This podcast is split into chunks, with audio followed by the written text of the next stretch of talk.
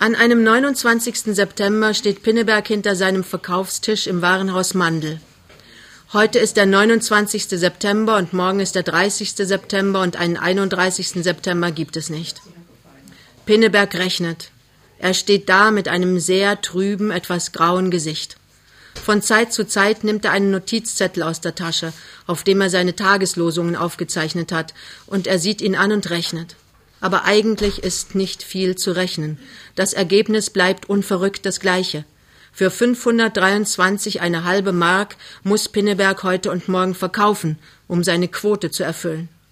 Es ist ausgeschlossen, aber er muss sie erfüllen, denn wo bleibt er sonst mit Lämmchen und dem Kind? Es ist ausgeschlossen. Aber wo die Tatsachen unverrückbar feststehen, hofft man auf ein Wunder. Wieder ist es wie damals zu urgrauen Zeiten in der Schule. Heinemann, der Schuft, gibt die französischen Arbeiten zurück, und der Schüler Johannes Pinneberg betet unter seinem Pult, lieber Gott mach, dass ich nur drei Fehler habe, und sieben weiß er schon sicher. Der Verkäufer Johannes Pinneberg betet, ach lieber Gott, lass jemanden kommen, der einen Frackanzug braucht und einen Abendmantel und einen Kollege Kessler schiebt sich heran. Na, Pinneberg, wie stehen Ihre Aktien? Pinneberg sieht nicht hoch. Danke. Ich bin zufrieden. So, sagt Kessler und zieht das Wort sehr breit. So, das freut mich, weil derjenige nämlich erzählt hat, als Sie gestern die Pleite geschoben haben, Sie sind mächtig zurück mit Ihrer Losung und er erledigt sie. Pinneberg sagt, danke, danke, ich bin zufrieden. Jeneke hat Sie wohl nur ein bisschen aufputschen wollen. Wie weit sind Sie denn? Oh, ich bin fertig für diesen Monat. Deswegen frage ich Sie ja gerade. Ich wollte Ihnen was anbieten. Pinneberg steht still. Er hasst diesen Mann Kessler diesen kriecherischen, angeberischen Mann. Er hasst ihn so sehr, dass er selbst jetzt kein Wort an ihn richten kann, keine Bitte aussprechen mag. Er sagt nach langer Pause, na, da sind Sie ja fein raus. Ja, ich brauche mich nicht mehr abzustrampeln. Ich brauche gar nichts zu verkaufen diese zwei Tage, sagt Kessler stolz und sieht Pinneberg überlegen an. Und vielleicht, vielleicht hätte Pinneberg nun doch noch den Mund aufgetan und eine Bitte ausgesprochen, aber da geschieht es. Ein Herr kommt auf die beiden zu. Würden Sie mir vielleicht ein Hausjackett zeigen, etwas recht Warmes, Praktisches. Der Preis ist nicht so wichtig, aber vor allem diskrete Farben. Der ältere Herr hat die beiden Verkäufer angesehen, und Pinneberg meint sogar ihn ganz besonders. Darum sagt er, bitteschön, wenn Sie, aber Kollege Kessler fährt dazwischen. Ich bitte sehr, mein Herr, wenn Sie sich dorthin bemühen wollen. Wir haben ausgezeichnete Hausjacketts in Flauschstoffen, ganz gedeckte, diskrete Muster, bitte sehr. Pinneberg sieht den beiden nach. Er denkt, also Kessler ist fertig und nimmt mir den Kunden weg. Dreißig Mark wären es doch gewesen. Herr Jänicke kommt an Pinneberg vorbei. Nun, Sie sind wieder einmal unbeschäftigt. Alle Herren verkaufen, Sie nicht. Es scheint mir, Sie sehnen sich geradezu nach dem Stempeln. Pinneberg sieht Herrn Jennecke an. Eigentlich müsste er ihn wohl wütend ansehen, aber er ist so hilflos, so zerschlagen. Er fühlt, wie die Tränen in ihm hochsteigen. Er flüstert Herr Jennecke. Ach, Herr Jennecke. Und siehe, Herr Jennecke, der böse, hässliche Herr Jennecke, spürt die hilflose Traurigkeit der Kreatur. Er sagt aufmunternd, na Pinneberg, werfen Sie bloß nicht die Flinte ins Korn. Es wird ja alles werden. Und schließlich, solche Unmenschen sind wir ja nun auch nicht. Wir lassen auch mal mit uns reden. Jeder kann mal eine Pechsträhne haben. Und eilig geht Jäneke an die Seite, denn nun kommt ein Herr, der wie ein Käufer aussieht. Ein Herr mit einem ausdrucksvollen Gesicht, mit einem direkt markanten Gesicht. Nein, dieser Herr kann doch kein Käufer sein. Das ist ein Maßschneideranzug, den er trägt. Der kauft keine Konfektion. Aber der Herr geht stracks auf Pinneberg zu und Pinneberg grübelt, woher er den Herrn kennt, denn er kennt ihn, nur hat der Herr damals ganz anders ausgesehen. Und der Herr sagt zu Pinneberg und fasst die Krempe seines Hutes an Ich grüße Sie, mein Herr, ich grüße Sie. Darf ich fragen, sind Sie im Besitz einiger Fantasie? Eine eindrucksvolle Sprache hat der Herr. Er rollt das R. Auch dämpft er nicht sein Organ, er scheint unempfindlich dagegen, dass auch andere zuhören können. Oh, Fantasiestoffe, sagt Pinneberg beklommen im zweiten Stock. Der Herr lacht. Er lacht ein scharf akzentuiertes Hahaha, sein ganzes Gesicht, der ganze Mensch lacht, und dann schweigt er wieder. Mit einem Ruck ist er nur noch ausdrucksvoll und sonor. Dies nur nicht, spricht der Herr. Ich frage Sie, ob Sie im Besitz von Fantasie seien. Wenn Sie beispielsweise diesen Schrank mit den Hosen betrachten, können Sie sich darauf sitzend und singend einen Stieglitz vorstellen? Äh, schlecht, sagt Pinneberg kümmerlich lächelnd und grübelt. Woher kennst du diesen verrückten Hund? Der gibt doch nur an. Schlecht, sagt der Herr, das ist übel. Nun, mit Vögeln haben Sie in Ihrer Branche wohl auch weniger zu tun. Er lacht wieder sein scharfes Hahaha. Und Pinneberg lächelt mit, trotzdem er jetzt ängstlich wird. Verkäufer dürfen sich nicht veräppeln lassen. Sanft, aber sicher müssen sie solch betrunkenen Menschen loswerden. Hinter dem Mantelaufbau steht noch immer Herr Jenecke. Womit kann ich Ihnen dienen? fragt Pinneberg. Dienen, deklamiert der andere verächtlich. Dienen, niemand ist niemandes Diener. Aber ein anderes. Stellen Sie sich vor, zu Ihnen kommt ein Jüngling aus der Ackerstraße, sagen wir, mit haushoher Marie, und wünscht sich einzupuppen bei Ihnen, von Kopf bis zum Scheitel auf neu. Können Sie mir wohl sagen, können Sie sich wohl denken, welche Sachen dieser Jüngling wählen würde? Das kann ich mir gut denken, sagt Pinneberg. Sowas kommt bei uns manchmal vor. Sehen Sie, sagt der Herr, man muss den Mut nicht gleich unter den Scheffel stellen. Sie haben also doch Fantasie. Welche Stoffe etwa würde ein solcher Jüngling aus der Ackerstraße wählen? Möglichst helle, auffallende, sagt Pinneberg bestimmt. Großkariert, sehr weite Hosen, die Jacketts möglichst auf Taille. Ich müsste Ihnen das mal zeigen. Ausgezeichnet, lobt der andere, ganz ausgezeichnet. Und zeigen sollen Sie mir das jetzt. Dieser junge Mann aus der Ackerstraße hat wirklich sehr viel Geld und will sich völlig neu einpuppen. Bitte, sagt Pinneberg. Einen Augenblick, sagt der andere und hebt die Hand. Damit Sie sich ein Bild machen, sehen Sie, so kommt der Jüngling aus der Ackerstraße zu Ihnen. Der Herr sieht ganz verändert aus. Es ist ein freches, lasterhaftes Gesicht, das er zur Schau trägt. Aber es ist ein feiges, angstvolles Gesicht dabei. Die Schultern sind eingezogen, der Hals zu kurz geworden. Ist irgendwo in der Nähe der Gummiknüppel eines Polizisten? Und nun so, wenn er den guten Anzug am Leib hat. Urplötzlich hat sich das Gesicht verändert. Ja, noch ist es frech und schamlos, aber die Blume wendet sich zum Licht. Die Sonne ist aufgegangen, eine strahlende Sonne. Man kann auch nett sein. Man kann es sich leisten, es kommt nicht darauf an. Sie sind, ruft Pinneberg atemlos. Sie sind Herr Schlüter. Ich habe Sie im Film gesehen. Oh Gott, dass ich das nicht gleich gemerkt habe. Der Schauspieler ist sehr befriedigt. Na also. In welchem Film haben Sie mich denn gesehen? Wie hieß er doch, wissen Sie? Sie haben einen Bankkassierer gemacht und Ihre Frau denkt, Sie unterschlagen Geld für Sie und in Wirklichkeit gibt es Ihnen der Volontär. Der ist Ihr Freund. Die Handlung kenne ich schon, sagt der Schauspieler. Also hat es Ihnen gefallen. Schön. Und was von mir hat Ihnen am besten gefallen?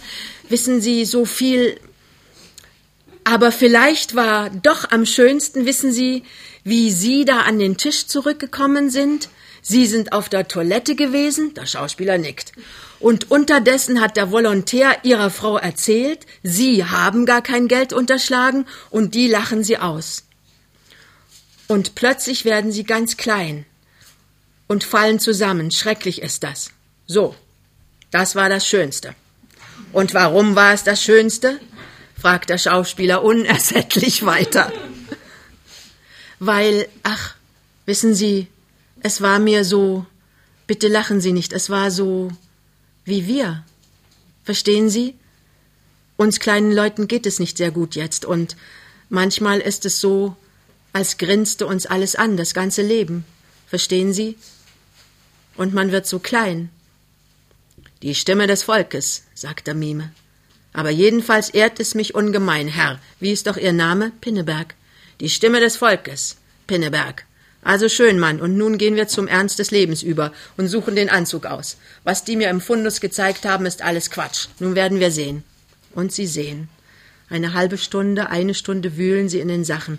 Berge häufen sich. Pinneberg ist nie so glücklich gewesen, Verkäufer zu sein. Sehr gut, der Mann, brummt der Schauspieler Schlüter von Zeit zu Zeit. Er ist ein geduldiger Anprobierer. Die fünfzehnte Hose, in die er fährt, ist ihm noch nicht zu viel. Er sehnt sich schon nach der sechzehnten. Sehr gut, der Mann Pinneberg, brummt er. Schließlich sind sie durch. Schließlich haben sie alles gesehen und probiert, was nur irgend für den Jüngling aus der Ackerstraße in Frage kommen kann. Pinneberg ist selig.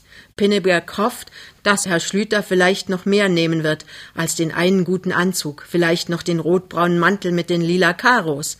Pinneberg fragt atemlos Und was darf ich Ihnen nun aufschreiben, Herr Schlüter? Der Schauspieler Schlüter zieht die Brauen hoch. Aufschreiben? Ja, wissen Sie, ich wollte eigentlich nur mal sehen. Kaufen tue ich es natürlich nicht.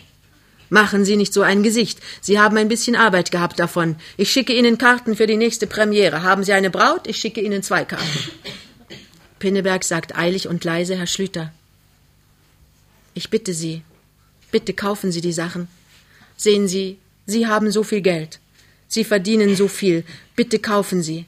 Wenn Sie jetzt weggehen und haben nichts gekauft, dann heißt es, ich habe die Schuld. Und dann werde ich entlassen.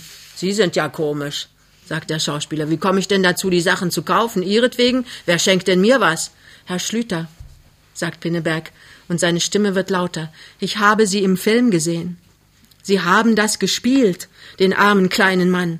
Sie wissen, wie unser einem zumute ist. Sehen Sie, ich habe auch Frau und Kind. Das Kind ist noch ganz klein. Es ist jetzt noch fröhlich, wenn ich entlassen werde. Ja, mein lieber Gott, sagt Herr Schlüter, das sind ja eigentlich Ihre Privatsachen. Ich kann doch nicht Anzüge, die ich nicht brauchen kann, darum kaufen, damit Ihr Kind fidel ist.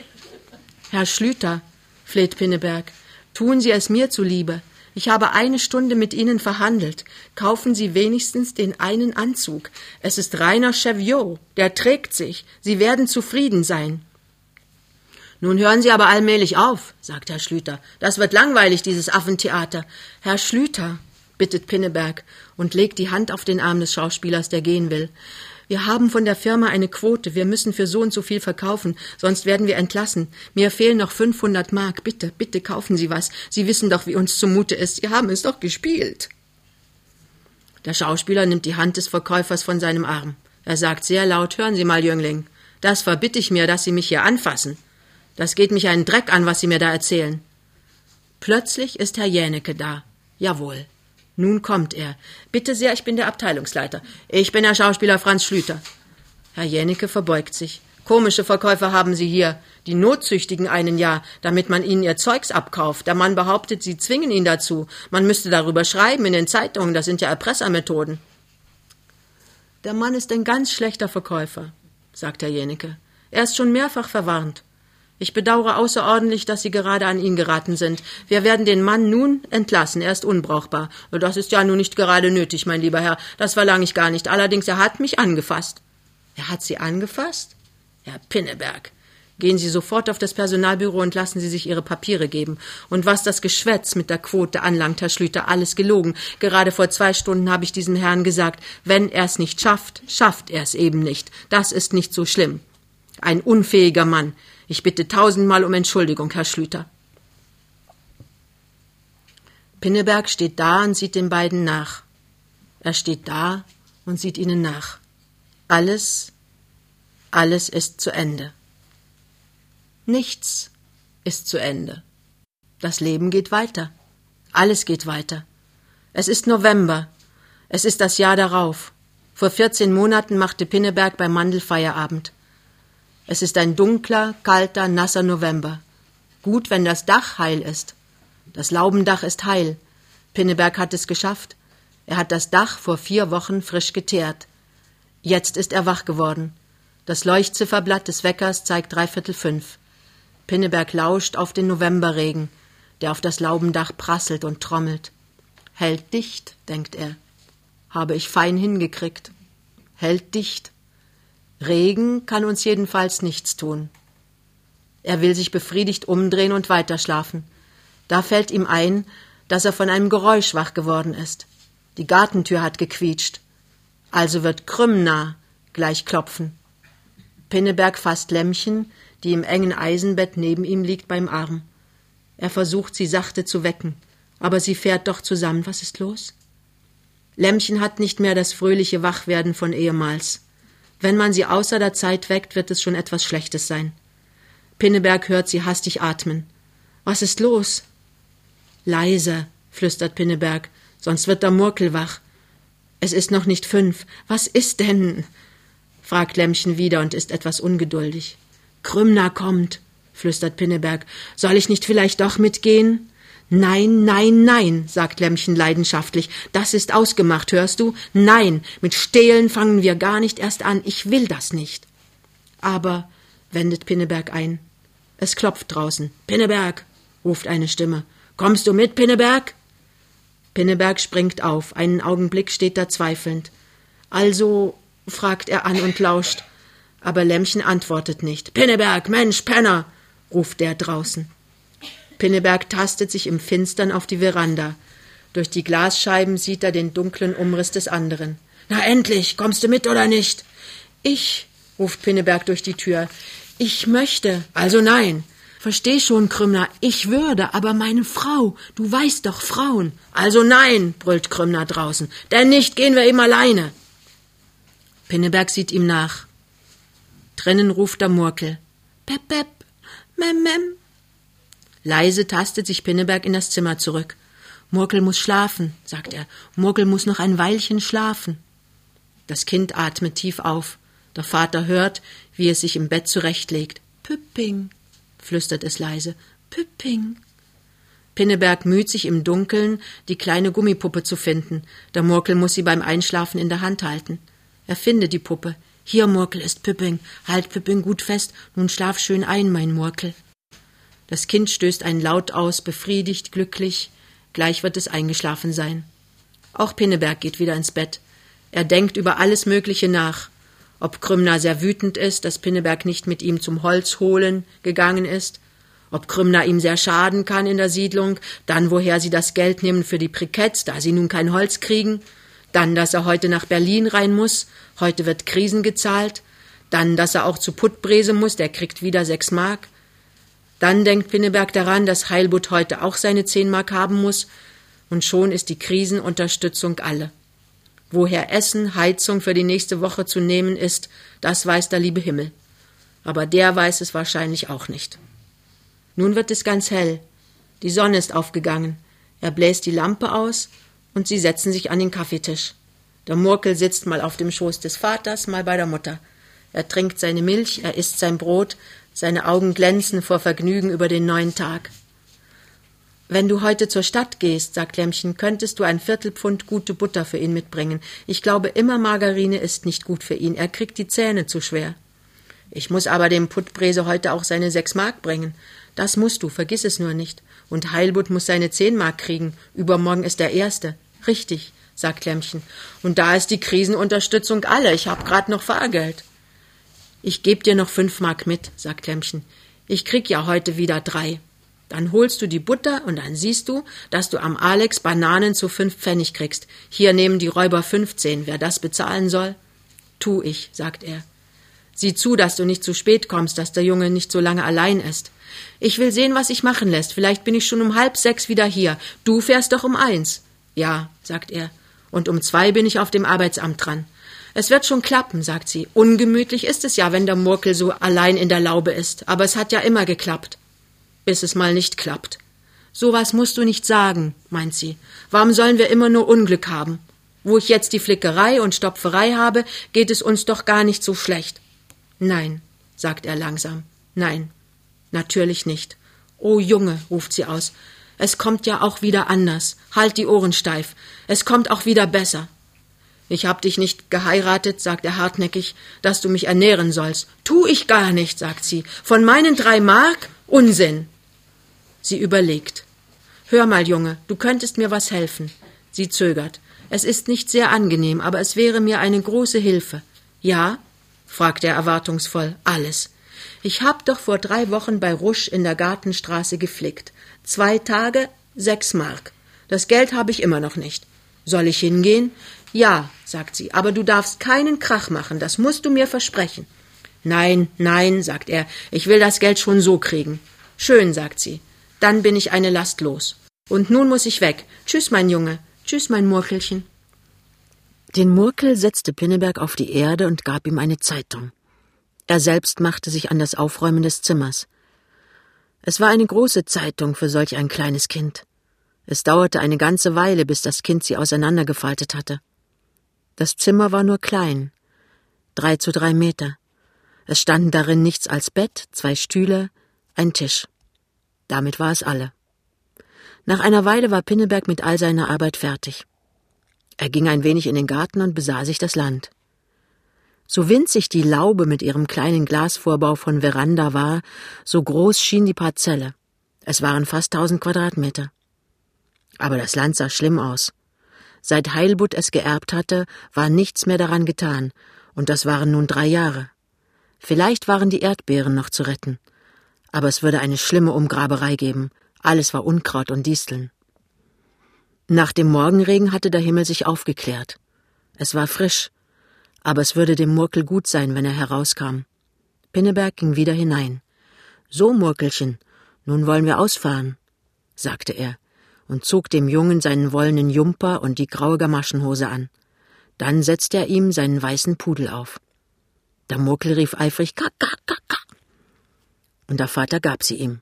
Die Karten mussten mit ausfahren. Bei jeder Ausfahrt musste er etwas in der Hand halten. Auf der Veranda stand die kleine Karre für den Jungen. Sie hatten sie noch im Sommer gegen den Wagen getauscht. Steig ein, mein Murkel, sagte Pinneberg. Und der Murkel stieg ein. Sie fuhren langsam los. Pinneberg schlug einen anderen als den gewohnten Weg ein. Er wollte heute nicht gerne an der Laube von Krümner vorbeikommen, es hätte nur Krach gegeben. Pinneberg wäre am liebsten in seiner jetzigen hoffnungslosen Stimmung ganz ohne Krach durchgekommen, aber der ließ sich nicht immer vermeiden. Jetzt im Winter wohnten in dieser großen Siedlung von 3000 Parzellen höchstens noch 50 Menschen. Wer irgend das Geld für ein Zimmer auftreiben oder bei Verwandten unterschlüpfen konnte, war vor Kälte, Schmutz und Einsamkeit in die Stadt geflohen. Die Zurückgebliebenen aber, die Ärmsten, die Härtesten und die Mutigsten, fühlten sich irgendwie zusammengehörig. Und das Schlimme war, dass sie eben doch nicht zusammengehörten. Sie waren entweder Kommunisten oder Nazis, und so gab es ewig Krach und Schlägerei. Pinneberg hatte sich noch immer weder für das eine noch für das andere entscheiden können. Er hatte gemeint, am leichtesten würde es sein, so durchzuschlüpfen. Aber manchmal schien gerade das am schwersten. In einigen Lauben wurde eifrig gesägt und gehackt, das waren die Kommunisten, die mit Krümner auf der Nachttour gewesen waren. Sie machten das Holz rasch klein, damit der Landjäger, wenn er doch einmal kontrollierte, nichts feststellen konnte. Wenn Pinneberg höflich Guten Tag sagte, so sagten sie Tach. Trocken und brummig. Aber alle nicht sehr freundlich. Sicher waren sie böse mit ihm. Pinneberg machte sich Sorgen.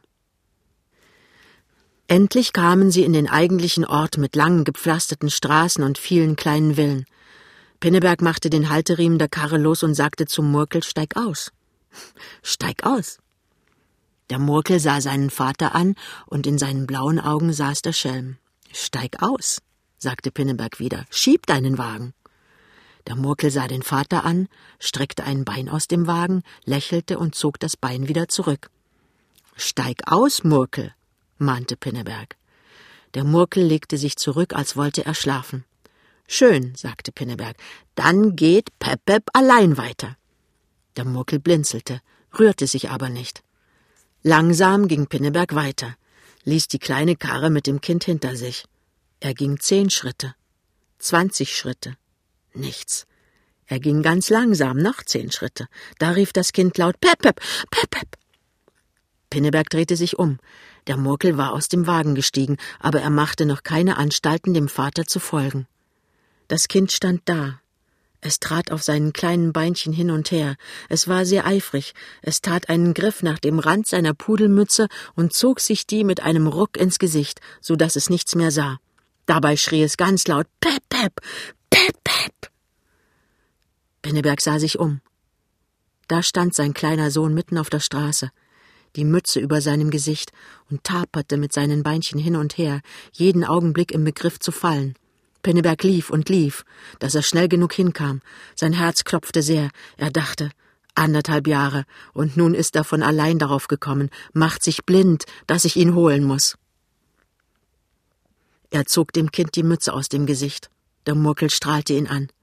Was bist du für ein Schalksnarr, Murkel? Was für ein Narr! Pinneberg sagte es immer wieder.